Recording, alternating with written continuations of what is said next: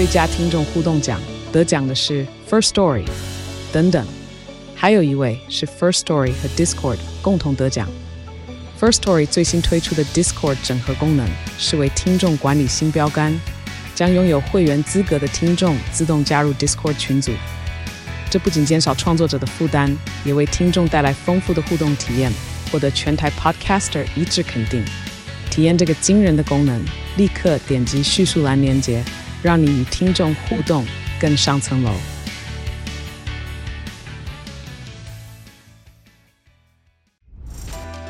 嗨，我是宝可梦。如果你喜欢今天的节目，也欢迎你先订阅我们的频道，然后也别忘了五星评价哦。今天的主题是华航旅程开票教学第二步，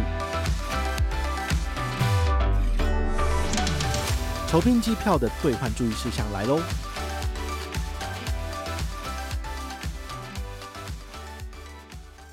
嗨，我是宝可梦，欢迎回到宝可梦卡好，我们今天来聊聊里程。好，其实。很多人都在问我说：“诶，国泰航空的里程要怎么换？怎么换？好，或者是其他航空的？”我就说：“我现在就是 base 在华航，哈，所以你问我其他的我都不知道。因为我说真的，隔行如隔山，每一个里程计划它就是一套学问。那我如果要回答你的问题，我得去重新看它的规则，因为疫情前、疫情后其实有一些都不一样了。虽然说大规则是一样的，不过你之前你如果呃两三年前的东西你整理过，你现在势必要重看了。”所以我们现在就是以分享华航的资讯为主。好，那你有兴趣就赶快来听。那如果没有兴趣的话呢，你也可以去听其他的主题，也是不错的。好，那我们第一集跟大家聊的就是外站开票的相关的注意事项，好，都有讲过了。那我们这一次第二集呢，来跟大家讲的是筹拼机票兑换时所需要注意的部分，哈，就是更细节的部分。刚刚我们上一集讲的是比较 general 的规则，好，让你知道怎么开。那今天要讲的就是。华航里程的效期，然后呢，你累积的里程你要怎么转让？如果你要兑换机票的话，你有什么东西要注意的？好，那兑票的流程是什么？就是我们今天的主题。好，所以其实也是很重要的哦，因为这一集讲到的就是一个实物层面的部分。好，那第一点，华航的里程效期是三年的效期，也就是说，你从二零二二年十月开始累积，你的里程会在二零二五年的十月到期，所以请你要在这三十六个月之内。完成你的目标累积，并且兑换，好，不然的话它就会过期哈。之前是因为有疫情的关系，所以他让你免费延长一年又一年，但现在已经没了，好，所以你还是要去把它用掉哦。好，所以不是说终身有效哦，唯一终身有效的就是美国运通它的会员积分。所以如果你不想要把它换到华航三年内到期，请你就是刷美国运通卡。然后你的积分就继续累积在美国运通的账户就好了，好，它就不会有这个过期的问题。那第二点，你累积了这么多的积分，你要怎么把它转让出去？好，其实很多的航空公司的里程计划，他们都是有提供这个转让积分的这个选项啊。比如说 ANA 好了，ANA 其实在我开始经营 Podcast 之前，我就有写文章分享过了。那长荣也是，好，那 ANA 的部分的话，它必须要。加入 AFA 的这个 family 的机制，然后就是二等亲以内的人一次加进去，你就可以一次兑换给你们家的人。所以我们家有七个人，我其实就是利用那一次的机会，把我们家其他六个人通通都丢进来，然后以我姐姐为主要的这个核心人物，因为我是姐姐的兄弟姐妹，我是二等亲，那姐姐的先生就是姐夫嘛，好，他就是他的一等亲这样子，他的女儿也是他的一等亲嘛，我姐姐的爸爸妈妈也是我的爸爸妈妈，所以他也是一等亲。所以我觉得用我姐姐为核心来把所有人加进去是 OK 的。那因为我完成了这个任务之后，我的 ANA 的目前账上有十八万里，好，就可以换给这七个人，任何一个人想要开票，我就开给他。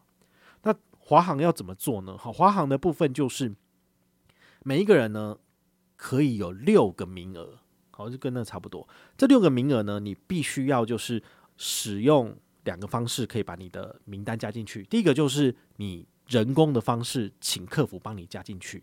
那么每一次的手续费是三千里的里程。如果你想要省下这个的话呢，我会非常建议你就是先去网路来申请这个网路筹拼转让服务。你只要开通这个服务之后呢，你不需要透过客服，你就可以在官网直接做新增名单并且转让。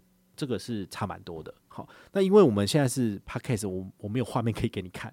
你如果有需要搭配的话呢，请你务必要去我的部落格去阅读我的文章，因为我都会有截图。好，那这个我们之后都会整理成文章，放在网络上供大家参考。那这个网络筹兵服务的表单呢，好，在华航官网可以找得到，或者是在我的部落格有直接的下载连接。你下载之后呢，好，把你的资料填上去，基本上就是要你的姓名、英文名字，还有你的华航的会员，然后还有你的护照，一定要你的护照，好，没有你的护照，他没有办法帮你兑换。这些资料你都整理好之后呢，请你 email 回华航的官方网站的这个会员筹兵的处理的 email。那么他们就会有专人打电话跟你确认资料，然后七个工作天以内你就可以开通了。开通完之后呢，你就可以线上直接新增名单来做兑换。好，这是最简单的一件事情。那我自己的操作一天就完成了。我在礼拜三就是寄信给人家，然后礼拜四来电确认一下，诶，礼拜五就通了。所以其实很快。好，除非现在很多很多人在弄，那他可能当然就会比较慢。好，这我在疫情之前我就已经先处理好了。好，所以这个很重要哦。如果你要把你的账上里程卖给别人，让别人开票，这个你也要开通，因为如果你没有开通的话呢，人家里程是给不出去的。好，那接下来你要怎么转让？第二点呢，就是把你的亲友的名字加入受让人名单，这个你就可以在官网直接做操作。好，我我也会有这个 procedure，我有这个过程。好，会截图让你知道怎么做。那最简单就是你需要跟你的亲友要套他的华航会员号码，好编号，再加上他的英文全名。只要有这两个资讯，他输入之后呢，马上就会带出他的中文名字，那就代表确实有这个人。好，所以英文名字很重要，因为开票机票上面会有的是这个人的英文全名，所以一定要是完全正确的哦。好，这个很重要。那第三呢，要提醒大家就是。受让人的里程不可以跟自由的里程做并用。比如说，音效师他自己的账上有五千里，那我账上有三万里要送他，那我把我的里程丢到他的账上，他是不是有三万五千里？他就可以开出外站经济舱来回四段的机票嘛？答案是不行的。好，因为我给他的这三万里只能够三万里直接用，那他账上的五千里是他自己的，不能够合并使用。好，很明显的就是。华航它还是有设定一些门槛，其实长荣也是一样哦，就是自由里程跟受让里程是不能够并用的。所以如果你要买别人的里程来做开票，请你要一次买足。比如说你一次要五万里，你就是一次只能买五万里。你账上有多少，那都跟这个无关。那网络上也有看到有人就是我账上有六千八百里，我就要卖六千八百里，然后大家就会嘘他，就说你搞屁啊，你到底懂不懂怎么玩？那谁买了你的六千八百里能干嘛？什么事情都不能做啊！哦，所以。里程它其实是有门槛的，你必须要努力累积到某一个程度，比如说三万五千里，好，或者是五万里，你这样子卖出去，人家才会买啊，对不对？你差一点点都不行，好，所以它其实是有设立不少的门槛这样子。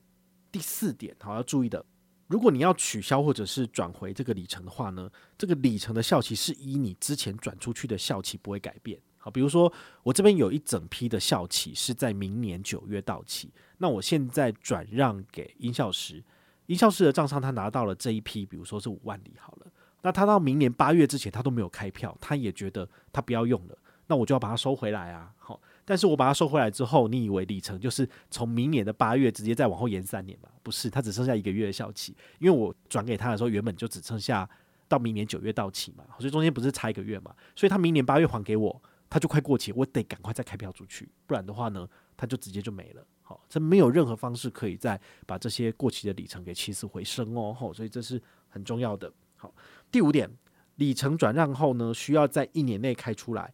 你里程退回之后呢，也要在一年内申请，而且你的票号是不能够使用过的。这什么意思？就是我在二零二二年的十月二十四号把五万里转让给营销师，那么他拿到这这笔里程。必须要在一年内，就是二零二三年的十月二十四号之前，赶快把它使用出去。对，那你比如说，他最后是在二零二三年的九月二十八号开了四张商务舱的票，他就必须要在开票当日的三百六十五天以内，把这些票四段票都给走完。好，所以这中间都是有一年一年的效期哦。好，那他退回里程的话呢，也需要在，比如说我是在十月二十四号给他嘛，他必须要在明年的十月二十四号之前。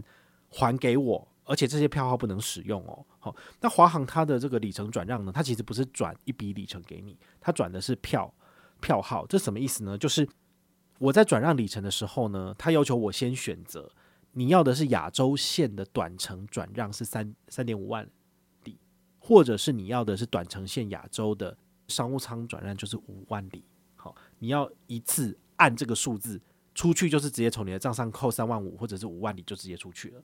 那当然，如果你要换的是呃跨扬州的长城线十五万里的，你一按下去，它会从你的账上直接扣除十五万里，它就会变成一组随机的号码，然后这一组随机的号码就会直接在对方的账户里面了。那么你要开票的话呢，你只要跟你的这个开票人员好致电给他的时候，跟他讲说啊，我的。这个会员号码是多少？好，然后呢，我的账上有一笔就是十五万里的这个开票号码，那么他就可以帮你开出票，就是这样子。好，所以它不是一笔数字到你的账上哦，它是一组号码。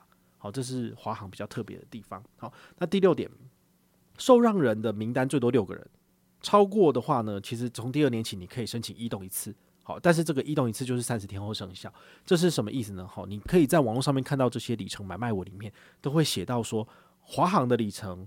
如果是立即可以开票的，就是零点四；但如果是要三十天之后开票，就价格很低，只有零点三。这什么意思呢？就是如果你的这个账号呢已经塞满了六个人，他就不能够再帮你加进去了，所以你就必须要一三一新增。这样子的话呢，华航它就会有一个缓冲期，要求你三十天之后才能够用这个人的名字，就是把那个里程转给他。好，他用这种方式其实也是一个缓冲，就是希望你不要。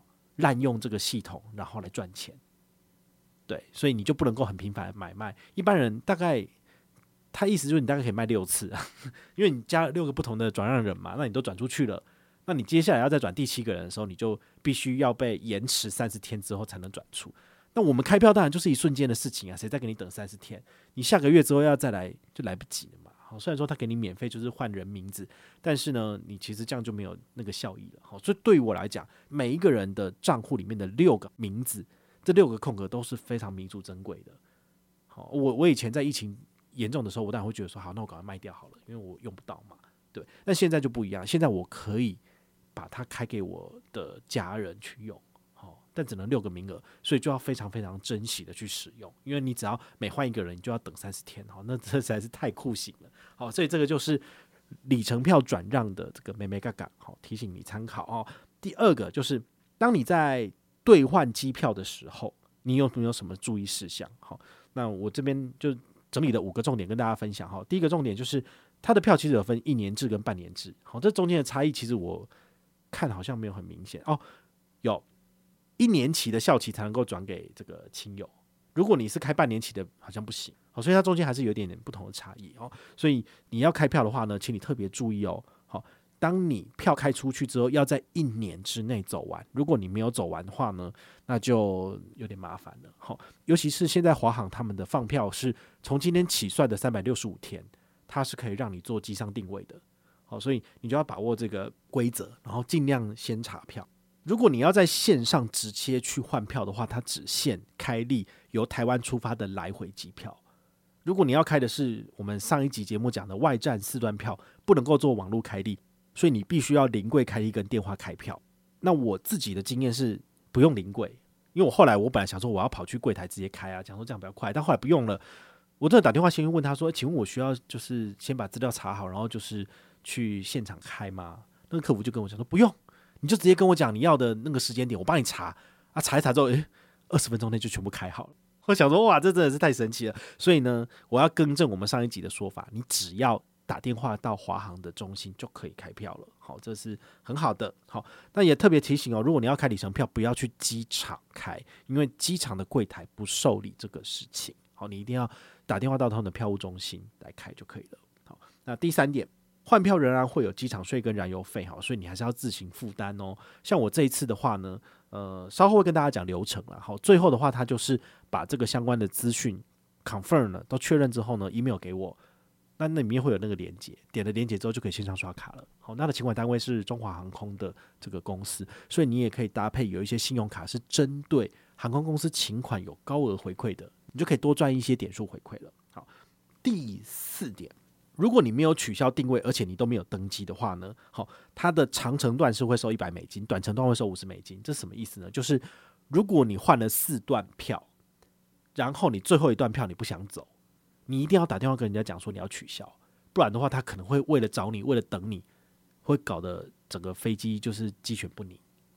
对不对？好，这是蛮严重的，所以请你一定要事先告知人家。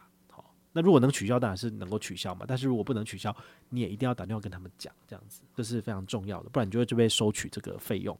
他一定会想办法叫你付钱的啦。好，现在知道。好，那第五点就是你全程未用的这个免费票呢，好，退票的话会收一千五百块的现金，所以请你一定要特别注意，就是都确定了，也确定要出门了，你再去划票，不要先划。先画的话，你到时候取消都是会被收费的。好，但是呢，你还是可以在这个呃有效期限，你还可以再重新开票了。那过期的话呢，就不行了。好，所以这个是大家要特别去注意这个兑换机票的注意事项。好，那最后我要跟大家分享，就是我这一次的兑票心得。好，有几个重点。第一个就是它的兑票电话是零二四一二九零零零。好，不需要跑到分公司柜台去换，打电话去就可以了。那因为这次我换的是我跟亲友，好，两个人。所以两个人是商务舱嘛，好，他会要求你什么资料呢？他要确认是你本人，好，然后呢，你要跟他讲你的身份证字号跟你的华航会员编号，好，那他确认一下你的生日，确认是你本人之后呢，他就可以帮你进行查票跟开票的动作。那他也会问你你的亲友那一个人他的会员编号，他马上可以查到那个人的账上到底有没有这个酬宾机票的礼数相对应的礼数可以扣，或者是你换给他的核奖号码。我的做法就是。我的亲友他没有那么多里程，但是我的账上有十几二十万里，所以我先加入网络酬宾的转让服务，有了这个线上可以转让的资格之后呢，把他的名字加进去我的转让名单，然后就可以在华航的官网里面直接转让五万给他，或者转让十万给他。那到时候开票的时候，他们会直接从他的账上把这个核奖号码给核销掉，就没有这个问题了。好，就是完全很顺利的走完。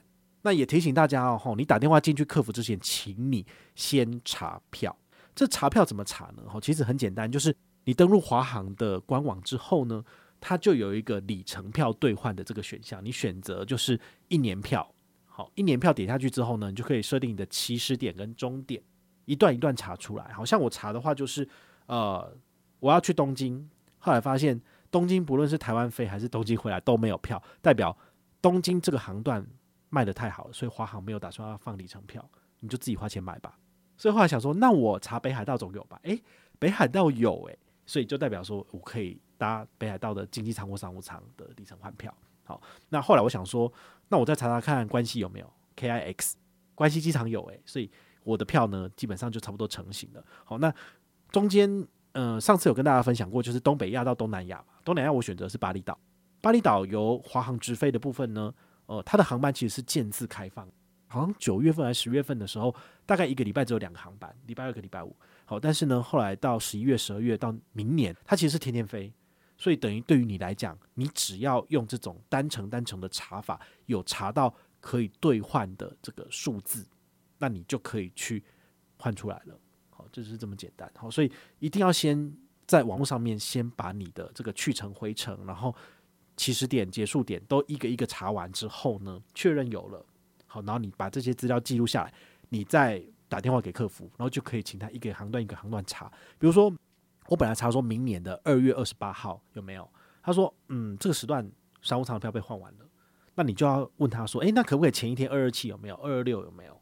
所以你的旅行的这个时间点呢，它就必须要是弹性的。比如说，你原本是想说，我可不可以二二六，然后到三月三号，就是大概六天的行程。